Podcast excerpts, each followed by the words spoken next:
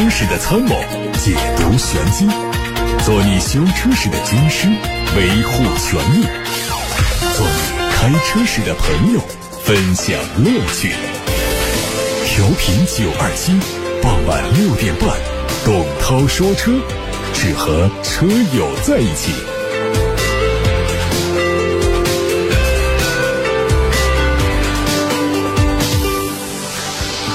各位晚上好，我是董涛，欢迎在这个时候听我说车。我们首先关注汽车资讯，稍后回答大家的提问。乘联会刚刚发布了二零二二年全年汽车厂商销量。二零二二年十二月，国内狭义乘用车的零售总量达到了两百一十七万辆，较十一月份增长了百分之三十一，这是二零零八年以来最强劲的十二月环比增速。一到十二月累计零售量是两千零五十四万辆，同比增长了将近百分之二。十二月份新能源乘用车的零售总量是六十四万辆，同比增长了百分之三十五。一到十二月累计新能源乘用车的零售总量是五百六十七万辆，同比增长了百分之九十。乘联会预测，二零二三年新能源乘用车的销量总共是八百五十万辆，总体狭义乘用车的销量两千三百五十万辆。二零二三年新能源的渗透率将会达到百分之三十六。从乘联会发布的榜单看，比亚迪的零售和批发总量都超过了一汽大众，第一次问鼎销冠，这也是中国品牌在国内汽车市场上的第一次。销量前十位的车企分别是比亚迪、一汽大众、长安汽车、上汽大众、吉利、上汽通用、广汽丰田、东风日产、一汽丰田、上汽通用五菱。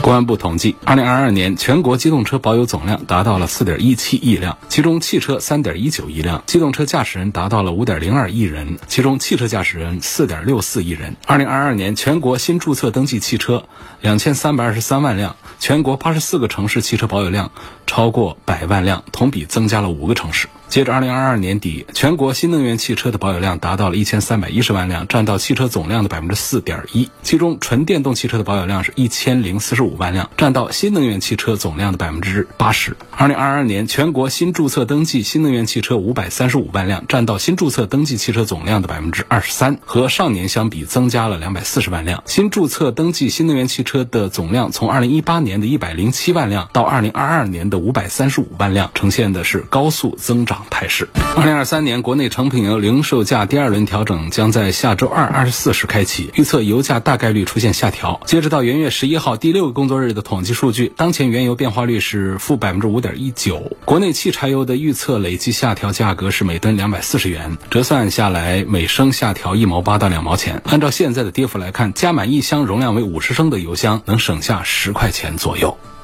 全新的奔驰长轴距 GLC SUV 正式亮相，可能在上半年开始销售。作为全新换代车型，它的前脸最大变化在于大灯组是开眼角的，内部灯带也做了调整，看上去更精致。车侧对外后视镜和门把手的位置都做了下移的处理，车身的腰线也有改动。车尾延续了圆润饱满的造型，纤细的尾灯组内部是三维立体的结构，点亮之后效果很不错。尺寸方面，车长四米八二六，轴距加长到了两米九七七，并且新增了七座版本。内饰方面没有惊喜，还是源自全新奔驰 S 级的家族化风格。在动力方面，燃油版用的是 2.0T 发动机加第二代的48伏的集成式启动发电机技术，插电式混动版本会用上第四代的插混技术，它的 W R T P 工况下的纯电动续航里程会超过120公里。再来关注特斯拉第三代平台的最新消息。特斯拉官方可能会在三月一号举办的二零二三年投资日上，在位于美国德克萨斯州的超级工厂展开这个平台的相关技术发布，甚至投产新产品。根据日前掌握的信息，第三代平台可能会用上全新的入门车型，它的定位是紧凑型车，售价约合人民币十七万元左右。另外，据外媒报道说，特斯拉的第三代平台还会用于生产现在的 Model 三和 Model Y，甚至包括量产跳票仪。久的纯电动跑车，不过这一切都需要等到特斯拉官方的最终确认。多家媒体现在都在报道说，未来资本将通过投资电动车初创公司智新数千万美元来布局百万元级别的超高端市场。报道说，智新。定位高端智能电动汽车品牌，聚焦探险越野的市场。第一款车应该是售价百万元级别的大 SUV，在二零二五年左右发布。这车是基于未来的第三代技术平台打造的，并且在供应链充电体系方面和未来有深度合作。随后有接近未来资本的相关人士向媒体确认这个消息的真实性。如果这个消息属实的话，那就意味着未来将通过投资整车企业的方式布局超高端的汽车市场。经济下行是疫情三年多提到最多的词之一。那么这个词汇呢，可能。能只适合于普通人，至少从超豪华汽车品牌的销量来看呢，是这样说。尽管劳斯莱斯、宾利等超豪华品牌发布销量比中国新能源汽车品牌们晚了几天，但是带来的震撼却非常强大。数据显示，在过去的一年时间里，劳斯莱斯在全球约五十个国家和地区的交付量有六千零二十一辆，同比增长了百分之八，创下品牌一百一十八年历史的新高度。劳斯莱斯 CEO 在线上发布会中表示，在个性化定制服务的推动之下，二零二二年劳斯莱斯的平均价格历史第一次达到了五十万欧元。宾利在二零二二年的全球总销量有一点五二万辆，和二零二一年创造的历史记录相比呢，也增长了百分之四。这是品牌第一次年销售总量超过一点五万辆。除此之外，保时捷前三个季度的全球销量也增长了百分之二，法拉利全球销量甚至增长了百分之二十一。问界 M5 EV 迎来第一次 OTA 升级，这次的升级内容新增了几十个功能点，覆盖用户在实际用车中的多个场景，包括超级桌面，还有 HUD 高度自适应调节。语音智慧助手小艺也在这一次 OTA 升级当中获得了进化，同时上线多款音视频娱乐 APP。针对纯电动出行的一系列痛点，问界 M5 EV 在这一次的 OTA 升级当中带来一套由华为赋能的全新智慧充电体验，新增上线里程可达范围显示、荷包蛋图和旅程充电自动规划的功能，配合目前已经有的精品充电站点查询功能以及超级省电模式等功能，可以支持覆盖超过市面上百分之九。九十七的充电站。外媒报道说，丰田世纪将推一款 SUV，在今年年中就会上市开始销售，价格区间约合人民币应该在五十多到七十多万元。按照外媒的说法，这个车将会和雷克萨斯的新一代 TX 共享平台，有着和劳斯莱斯库里南相似的方正造型，车长五米二，轴距三米整。值得注意的是，丰田此前已经在中国注册了世纪这个商标。结合这次曝光的信息，世纪 SUV 未来很可能就会真的引进到中国。以上是今天的汽车资讯部分，现在我们开始解答大家的选车用车提问。首先是来自董涛说车微信公众号上的问题：宝马五三零四驱和奥迪 A 六四五四驱选哪个好？同价位下，奥迪 A 六的性价比要稍高一点。现在呢，确实是宝马的销量是做的比较好，但是这个奥迪呢，在奔驰、宝马的面前，它其实一直是更擅长于把看不见的地方，比方说它的动力部分、底盘部分呢，还有车内的用料部分做的要更好一些。这家伙呢，不是。是太擅长于做讨巧中国人喜欢的那种豪华氛围，所以呢，这样来说的话呢，当它和这个像奔驰的 E 级这些在一起比较的时候，会显得它素一点。但是宝马的五系呢，就在这个中间段位置，它也不像 A 六那么素呢，它也不像奔驰那么的豪。然后呢，它在动力机械这个方面的表现也是非常有底线，做的还是很不错。所以同样价位下，我的推荐呢就是奥迪 A 六要多过于宝马的五系。同样价位下啊，你愿意多花一点钱，你说我要这个车的性能方面要做的。更加强大的话呢，在 A 六家族里面还有更多的动力的选择可以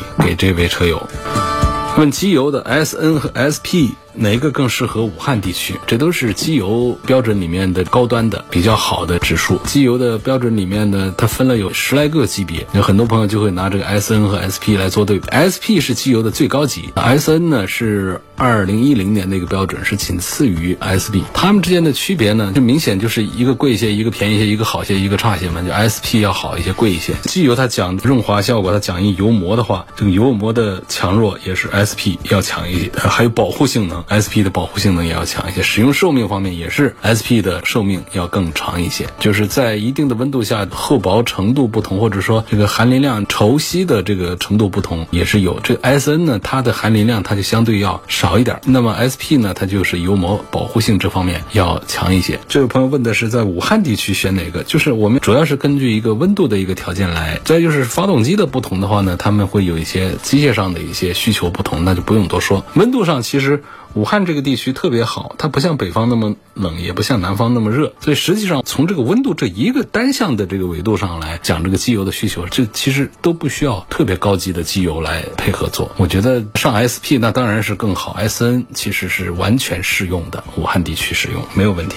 我的车第十年了，现在尾气超标，过不了年审，有什么办法可以推荐？怎么来处理一下？这个东西就是三元催化、氧传感器、清洗三元催化啊，换。氧传感器等等这样的，包括火花塞啊这些东西也可能都要检查，不行就把它换掉，这都是可以解决的尾气排放的方案。包括清洗节气门呐、油路啊、进气道啊、喷油嘴啊等等。比方说像用一下九二七的油路三效，积碳清除一下，可能你再过年审线的时候，它排放方面就提高了，就过了呗。这个车辆年检尾气不过关的原因呢，有几种，一种像比方说混合气过浓了，或者是过稀了，尾气排放呢眼睛看的不对，包括催化装置出问题了，还有这个燃油油压的问题、喷油嘴的堵塞的问题，还有气缸的压力的问题等等，反正这些都可能会导致我们发动机的燃烧不好，那么排放就不好，排放不好，年审就过不了。我看到下面有一个话题说，我落地预算是二十万元以内，想买一辆合资品牌的燃油车，要求 SUV，并且配 AT 变速箱，还没有找到符合要求的车型，希望主持人帮我推荐一下。不看自主品牌，其实中国品牌是做的非常牛的。现在啊，不要瞧不起咱们中国品牌，那是一个老观念，觉得中国品牌的车价格太便宜、低端。第二是爱坏，修车排队；第三个是长得丑，这都是过去式。你现在看我们的中国品牌，我们自主品牌的车一个比一个漂亮，颜值真的超级高。因为有钱，它可以迅速解决设计问题，就是直接挖来一个超级强大的设计团队，那不就行了吗？那超级强大的设计团队在汽车发达国家，在一些百年老厂里面，那是很多的。你只要肯出两倍的价钱，人家就跑过来了嘛。所以我们现在自主品牌在这个颜值这一块，大家不用担心。那些优秀的这些设计人才啊，现在都集中到中国市场来了。他不一定在中国这儿上班，比方说他德国的设计师，他还是在德国的那些城市里面上班，只需要在那儿为这些中国的车企工作就行。中国这些车企都在什么欧洲啊、北美啊，都设有他们的研发中心，他们就在那儿上班，就可以为中国的车企们来设计出非常漂亮的汽车产品。所以现在反过来呢，百年老品牌那些比较牛的车企呢，要反过来要向我们中国品牌来学习汽车的设计这方面的东西。汽车的生产呢，设计是最起码的，而另外呢，它还有一些东西，它就需要时间来沉淀，比方说。品质的问题，再就是性能方面的一些提升，这技术单元的配置方面的，还有一些理念上的引领超前的一些东西，这些东西它不是拿钱可以搞定的。说我拿个钱我就把这个团队拿过来就行，那是需要强大的团队。那你除非你把它吞下一个车企，比方说吉利，它不满足于挖什么几个人几个人的，它直接把一个沃尔沃把它给端了。那这样来，不管是它的领克，还有其他的这个吉利产品，它各方面。从设计到制造到各个方面，它一下整体的得到了提升，所以不要看不上我们中国品牌。关于你这个问题呢，我给你推荐几个自己去看啊。讲这个合资车的话，现在我们实际上已经比较简单啊，我们不可能说把所有的合资品牌都把它列出来，那一大堆挑的眼花缭乱的。我们讲就是卖的好一些的一线或者是二线靠前的这些品牌，我们搂出来的话，实际上加起来十个不到。值得一说的一个就是日韩，二个是欧美。完了啊，日韩里面日系的三大。本田、丰田和日产，或者说我们要再多一点，可以把三菱把它加进来。韩系就是现代、起亚，是不是就五六个？完了，然后呢，欧美或者把它分开，讲美国品牌。美国品牌现在一个就是通用，通用系里面的有好几个了，别克、雪佛兰呐。凯迪拉克，这说起来算三个了，然后一个福特，这四个了。然后在德系里面，二十万以内预算，我们就不把豪华说进来了，是不是就剩下一个大众可说了？欧系里面还有雪铁龙啊、标致，这个就跑到三线去了，这所以也不列进来。这加一块是不是就十来个品牌？那十来个品牌底下，把他们车型全把它拉出来说一遍啊，就是要配 AT 变速箱的，直接把日系的把它放一边上去了。本田、丰田呐、日产呐，他们都习惯用 CVT，这你不喜欢是吧？那么韩系的。起亚、现代他们还用这个 AT，所以看胜达八速手自一体变速箱，这是一个推荐。接下来呢，我们看大众系，那就不用说了，他们最擅长的是双离合变速箱，这一票否决了，是吧？因为是根据他的要求一票否决，不是我的一票否决啊，我并不一票否决双离合变速箱，双离合变速箱有它的优势啊。而且越来越成熟啊，毛病是相对于 AT 要多一点，但是它也有它的优势在呀，它的燃油经济性啊，它的制造成本呐，它的普及率啊，这各方面，这都是它现在已经存在的优势。好，我们尊重这位陈先生的意见，只要 AT 变速箱的，所以整个的大众的产品我们就不聊了。现在我们再说这美系，美系呢就刚才说的，像这个别克，别克的。你看昂科威这用九速的手自一体的变速箱，看这个福特半夏地二十万的话，这锐界还不能跟你说了，半夏地二十万搞不定。那你就看福特的 EVO S，那这个也不算个 SUV，但是也是个 SUV 跨界车，用的八速的手自一体的变速箱，好吧，那就只能是就在这几个车里面选了。我再重复一下啊，一个是韩系的，看现代的胜达，现代的车它一直是讲性价比的，它有五米的车长，然后配置也挺高的，然后卖价就是在二十万以下，还换价的话争取二十万半下。看能不能把它弄下来。稍微的有一点点悬的啊，盖板的话估计有点小难度。那往上就不用看了，那配置高的你二十万以下你肯定是拿不下来。然后就是别克的昂科威，这是一个啊，福特的 EVO S，这三个车应该是符合你的要求，半夏地二十万以内，合资的。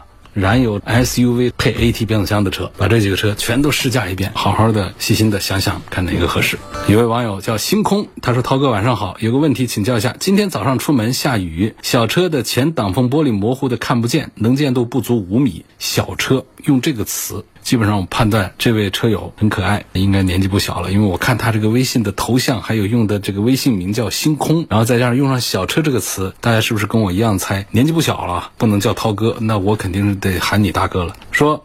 这个小车的前挡风玻璃模糊的看不见，能见度不到五米。用毛巾擦玻璃我都试过了，没效果。用空调除雾也试了，没效果。总感觉玻璃上有层水。现在没下雨来开车呢，前挡风玻璃又是很清晰的状态。问这个怎么处理？你这个就是去换雨刮片。早上下雨的时候用了雨刮片，对不对？那雨刮片把它滋不干净，一下雨上面就像有一层水。雨刮片这东西啊，你不要看它一直有，它是一个易损件，每年都要换。它倒是可以刮水，要想刮得清楚。把水刮得干净的话，就得是新雨刮片。像用的多的话，恨不得半年；用的少的话，年把功夫也得把它给换下来。有的时候放了两三年的雨刮片，觉得还可以用，一直不记得去换它，那么肯定你的玻璃就刮下来就没有别人的那么干净。你现在就是马上换一根雨刮条，你的玻璃一下子刮得干干净净。下雨的时候看特别的清楚。另外还有一种情况就是挡风玻璃上是不是有油膜？当然，我觉得这个可能性不太大。咱们那个玻璃水多多少少还是有点洗洁。精的效果在里头，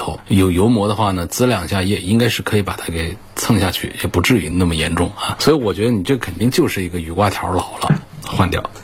宝马的三二五，奔驰的 C 二六零哪个值得买？你喜欢颜值就是 C，你喜欢这个车开的好一点，那就是宝马三。奥迪 S 四 Avant 怎么样？值不值得定？